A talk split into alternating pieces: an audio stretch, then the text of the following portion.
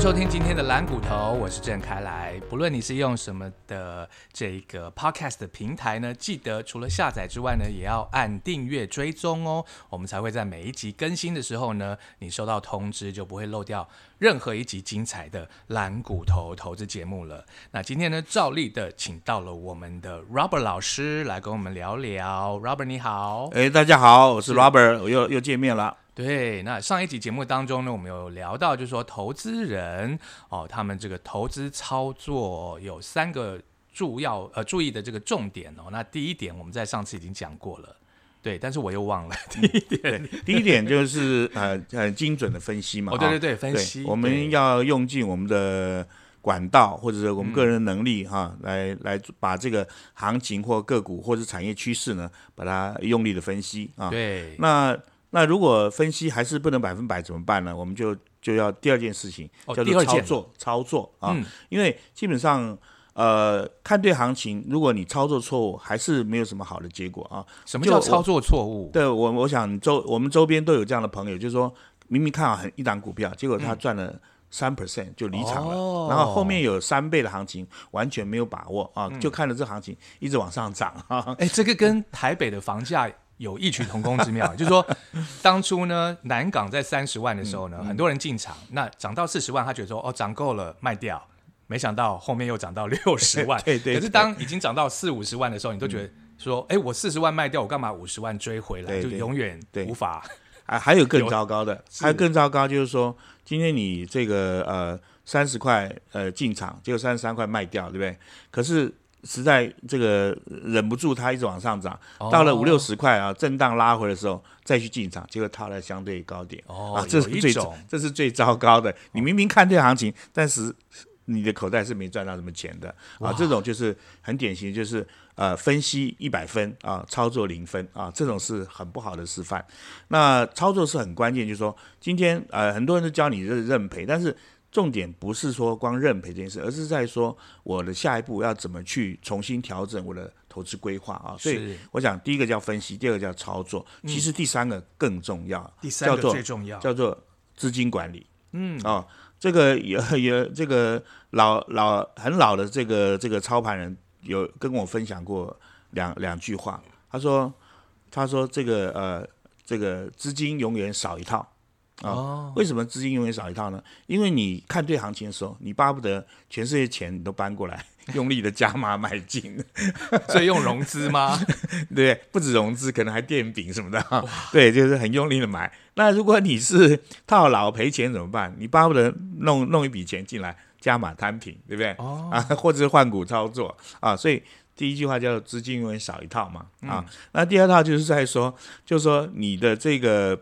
资金的配重啊，永远是要所谓的这个平衡啊，这是蛮重要的一个概念哈。那有有人他就是说看对股票重压，那其他股票这个没什么动了就就不理它。结果你重压股票，事实上它已经涨一段了，就一反转的时候，这边你受伤了。那反而是这个呃正准备要起飞的啊，这个股票你反正建立了非常少部位，甚至没有参与到。啊，所以怎么去资金管理其实是蛮重要的啊。对，那这件事情是大家比较比较不太重视，甚至于是不了解的地方。哎，嗯，可是从刚刚 Robert 老师的解释当中呢，我发现有一件事情更重要，就是你如何看出股票的高点跟低点，然后如何看出它发动的第一根，对不对？对对，这个。这个我们通常啊，一个我们讲是长期投资好了，短期的我就不要讲，因为这有点复杂啊。对，那我们用长期的投资来讲，事实上你也不需要太多的工具。其实你要建立一个长资长期投资的规划，其实首先我们要抓到一张图表，叫做周线图。周线。就是任何股票的周线图啊，就是说今天如果像像比如说像钢铁航运这些，就是它它长期它可能好几年都在一个低档盘旋，然后量能非常的稀少，那一旦看到说哦上上礼拜大涨，哦这再下一个礼拜又大涨啊，而且这个量能是平常的这个三倍到甚至更高的这个这个倍数的话，那么这个就是你非常值得注意的股票。啊，所以连涨两周就是一个讯号，对，而且要带大量大量，哎，低档，然后连涨两周，然后再如果它能三周，那是更加确立，是，哎，那这个就不要怕了，对，就是进去就对。对，这个就代表一个至少是中长期的趋势。那这个涨幅就不是说三趴五趴了啊，很可能至少是三十趴。哇啊那去这种机会就很可以把握。对，去年的钢铁呀，呃，天上飞的华航啊、长荣啊，还有水泥，哦，都有这个迹象。哎，对对，包括嗯像一些仿千股也都有这样的一个趋势啊。对啊，那这个像这种都是十年甚至于更长期所产生出来的机会，嗯这种机会出现。绝对不是说，我还我再强调，绝对不是三层五层可以解决的啊！特别是原物料这一块啊。嗯那以现以现阶段，我们上次谈过，就是说这个呃现阶段的这个供应链是出现供给面出现很大的问题啊，到处都有缺工、缺料、缺港口、缺货呃缺货柜、缺这个呃纸箱啊，一堆这边缺还缺零件啊，什么都缺了，这个什么缺的状况，这种供给面吃紧的状况，这种就是很标准的一个。大多头的行情啊，这个是非常明确的事情啊，所以就是我们在分析的时候很重要的一个重要的这个呃增厚啊 signal，嗯，好，那假设假设呢，明年联准会呢，为了抑制通膨，准备收回资金了。那在高档，我们又有什么样的迹象？呃，以技术面来讲，可以看得出说要卖股票了。好，这个我们刚刚讲的是低档嘛啊，低档我们是哎看低档对低档的话就是出量啊，出量出量是是很关键，而且这个量呢是比过去要大很多倍。那大家可以试想一个问题嘛，就是说你我都没有这股票，结果这股票莫名其妙成交量出现三倍五倍啊，甚至于有的有的朋友就是赶快套牢很久了，把它卖掉。那你认为是谁收走了这个这些股票呢？嗯，对不对？对啊，这就是很值得大家深思的问题了啊。嗯股票是这个二八法则了啊，通常就是 这个这个沉默静默的那个百分之二十呢，去吃掉百分之八十的筹码了啊。嗯那所谓的主力啊，或者是公司派啊这些啊，在在静悄悄的时候，特别是在利空的时候。他把这些筹码吸掉，昨去年的行情就是提供我们很典型的一个范例啊，所以在大家记住这个事情。那我们在有生之年，托斯克兰你说，我们在有生之年可以碰到三到五次的危机嘛啊，嗯，每一次危机你有把握到，其实你就可以翻身了哈。是 所以或许这个去年到到今年的行情还没有参与的，其实现在当然还是可以参与的，但是这种美妙的大行情呢，可能就就是短少了一些。但是至少我们把这个把这一次的这些过程把它记起来之后，下一次大行情来的时候，我们就是可以去把握它了啊。对，那我们刚刚讲到第第第二点，就是在操作这一块，就是说我们在碰到呃低档的时候，我们已经知道怎么去进入嘛。那高档怎么去判断这个出货呢？其实很简单一件事，这个低档啊，我们要注意叫利空啊。我们叫有一句话讲叫利空不跌啊，就是说当你一连串利空的时候，行情都一直皮在那里，就就没往下掉啊。那这个其实就是可以注意的。然后再再如果再配合两周或三周的价量齐扬的大行情出现的时候，这种就是很标准的这个中长期趋势的确立啊。那相反的，在高档的时候，我们就是要看什么？是利多。哇，最近利多很多哎、呃，利多很多，对。那这个高档利多是在说，就是说，呃，我们举个例子，就是说，呃，在在十来年前啊，有有一支国产的这个手机品牌厂商啊，嗯，那时候股价在一千多块的时候，他告诉你说，他一一年可以获利四十八块钱，哇，对不对？哎那时候真的人手一支，我自己也有买。对对，那个你换算成本一比的话，才二十来倍，你会不会觉得本一比来讲好便宜啊？对不对？啊，人手一机，然后财务报表又是这么样的迷人啊，那成高成长性又这么高，对不对？那可是呢，股价那时候还还再配合一个就是外资的报告，那时候外资不断的调高啊，从这个一千块、一千二、一千三，后调高到一千五、一千六啊，甚至上看对上看啊，一直往上调，可是这股价有没有再往上？没了。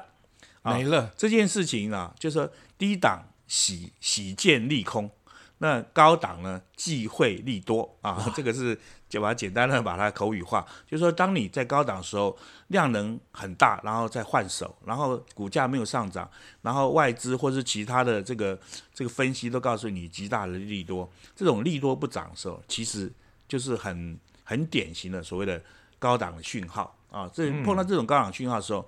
你第一个时间，或许你你不会考虑直接全部卖掉，因为你要做长期投资。是，但是呢，这个时间你一定要做一件事情，叫做减码，嗯，对不对？这个是确保你的这个呃资金的这个安全性啊，就对是说你所谓的一部分你要减码其实换换言翻译成白话文的口讲法，就叫做落袋为安。对啊，就是说帮你呃，当你赚到了很大一桶金的时候，你一定记得要把那一桶金的这个这个投资呢转换成现金。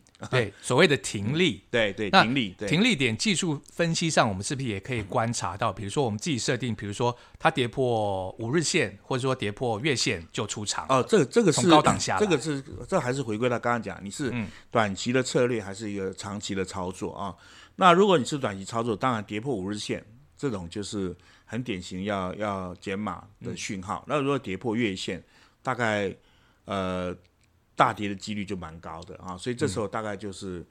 呃，可能叫我们举宏达电为例啊，啊，对对对对对对，就是跌破月那时候在高档一千多块的时候，跌破月线就刚要赶快跑了跌破月线，可能你还不能百分之百的明确的讲，但是月线还不能确定但是。跌跌破季线哦，季线，肯定是要出了，因为基本上季线反正就是分批出，我对觉得。对，基本上就是说你跌破五日线就出一些，然后跌破月线再出一些，跌破季线大家就全部出光全。出了为，什么？因为季线代表中长期的趋势。嗯，你在你在低档买了，比如说三百块、五百买、五百块买，当然你不用全部出。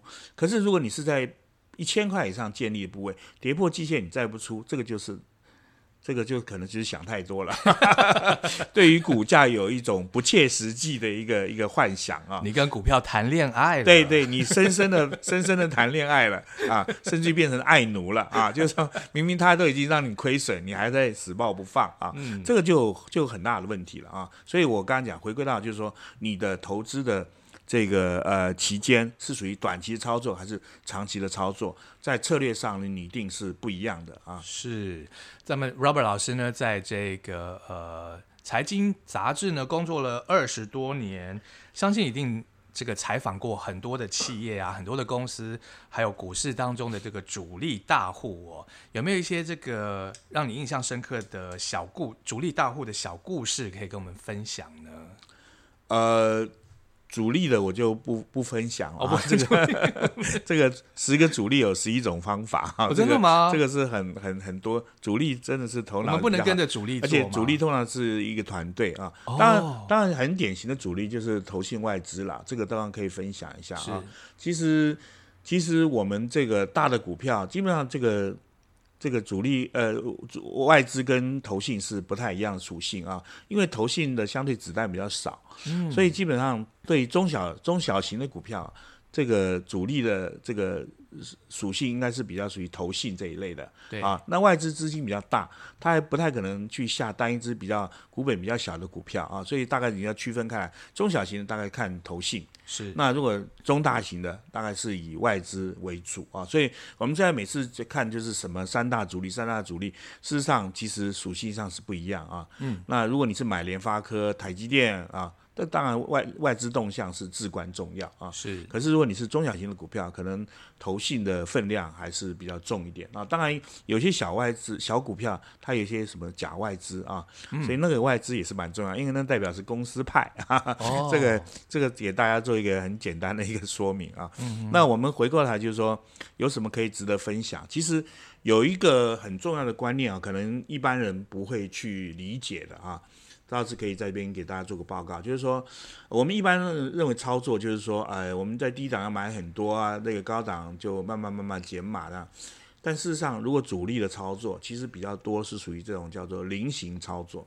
菱形操作，什么叫菱形操作呢？就是说，呃，当它建立部位的时候，它可能是用它总体的可能二十分之一而已。啊、嗯，慢慢买，会发现说这个继续涨，它这个股股价的表现、行情的表现比它预期更强劲，所以这时候它反而多买诶，啊。在因为我们还是回归到讲，它是一个，比如说在打底多打打底很久，比如说像像钢铁股、中钢这种，对哎，你发现涨两个礼拜的时候，你就可能丢个你二十分之一钱进去，会发现说哦，它还会继续涨哦，这时候你再丢。再丢二十分之一，甚至更多一点，可能十分之一的钱，慢慢扩大你的部位啊。那为什么这样做？这听起来好像有点矛盾，是不是？你的平均成本越来越高而，且违反人性，一般散户做不到。对对，违反人性。这个其实关键在这个地方，就是说，我们投资啊，不是看这个价钱的高低，而是在于趋势的明不明确哇操，啊，这个这个这个观念是主力跟我们投资人比较不一样的地方啊。我举个例子，比如说，比如说很多人说我台积电啊买在呃呃一百块以下哈，那现在呢我就三百块我不买，可是现在是六百块。那我今天要要问的是说，就台积电这个策略来讲很清楚，你如果去年买台积电，那基本上是有一点半拆半赌了啊。嗯。可是如果你今年年初买的时候，那就是代表说你是对趋势的判断是很正确的，嗯，对不对？因为去年三星、英特尔大家动向搞不清楚，然后那个呃美国制裁华为的这个动向你也搞不清楚，所以那时候你去买台积电，坦白讲是有点 lucky 啊，有点幸运的色彩。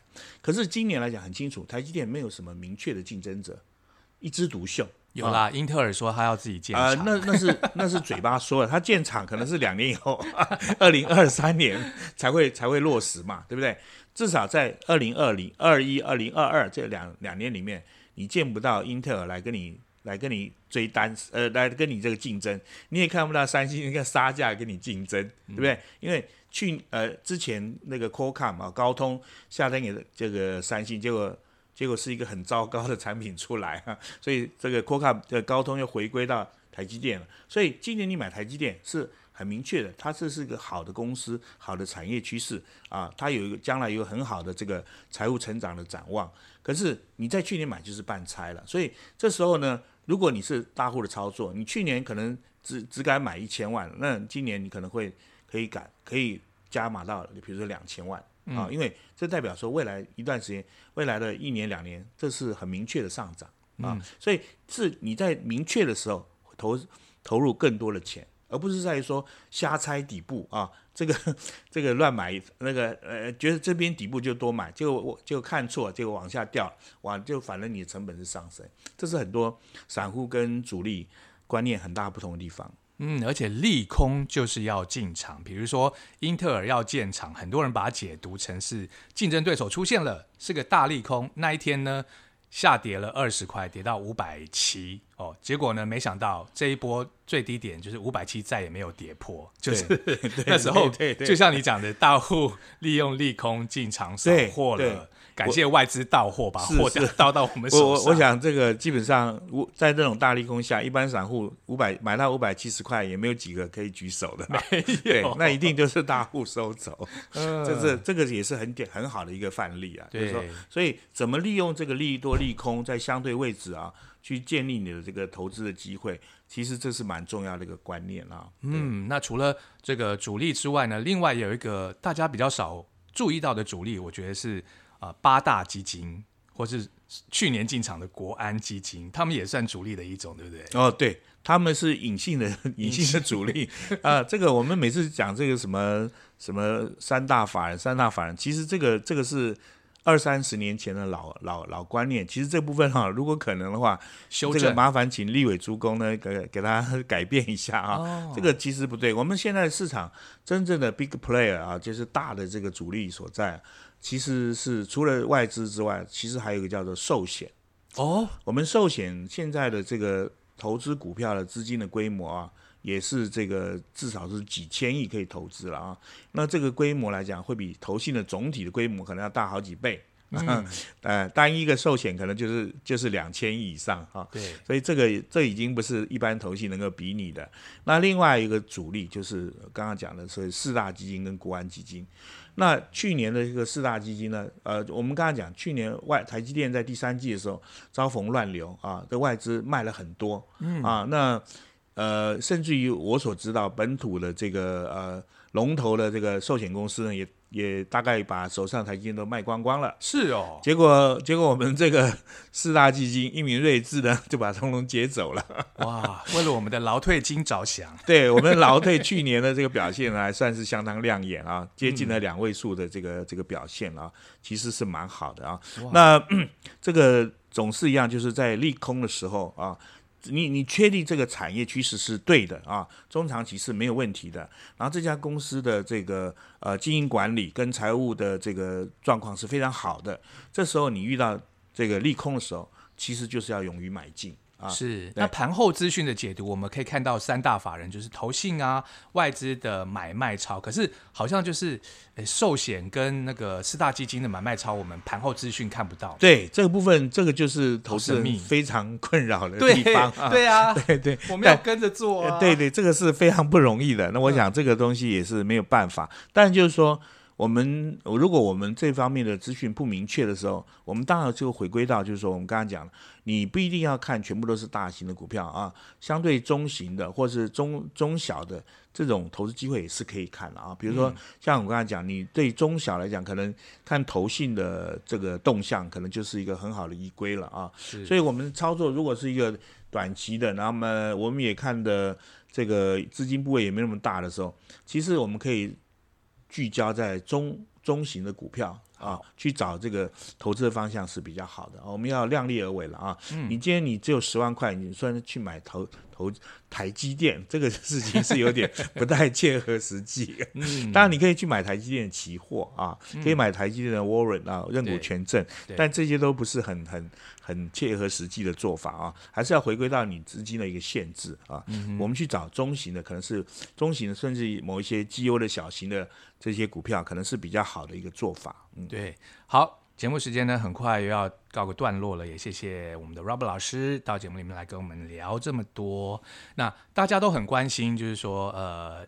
台湾的 ETF，比如说零零五零啊、零零五六，现在还可以进场吗？有关这个话题，我们下一集节目再请 Robert 跟我们来开示。谢谢你，好，谢谢大家，下回见。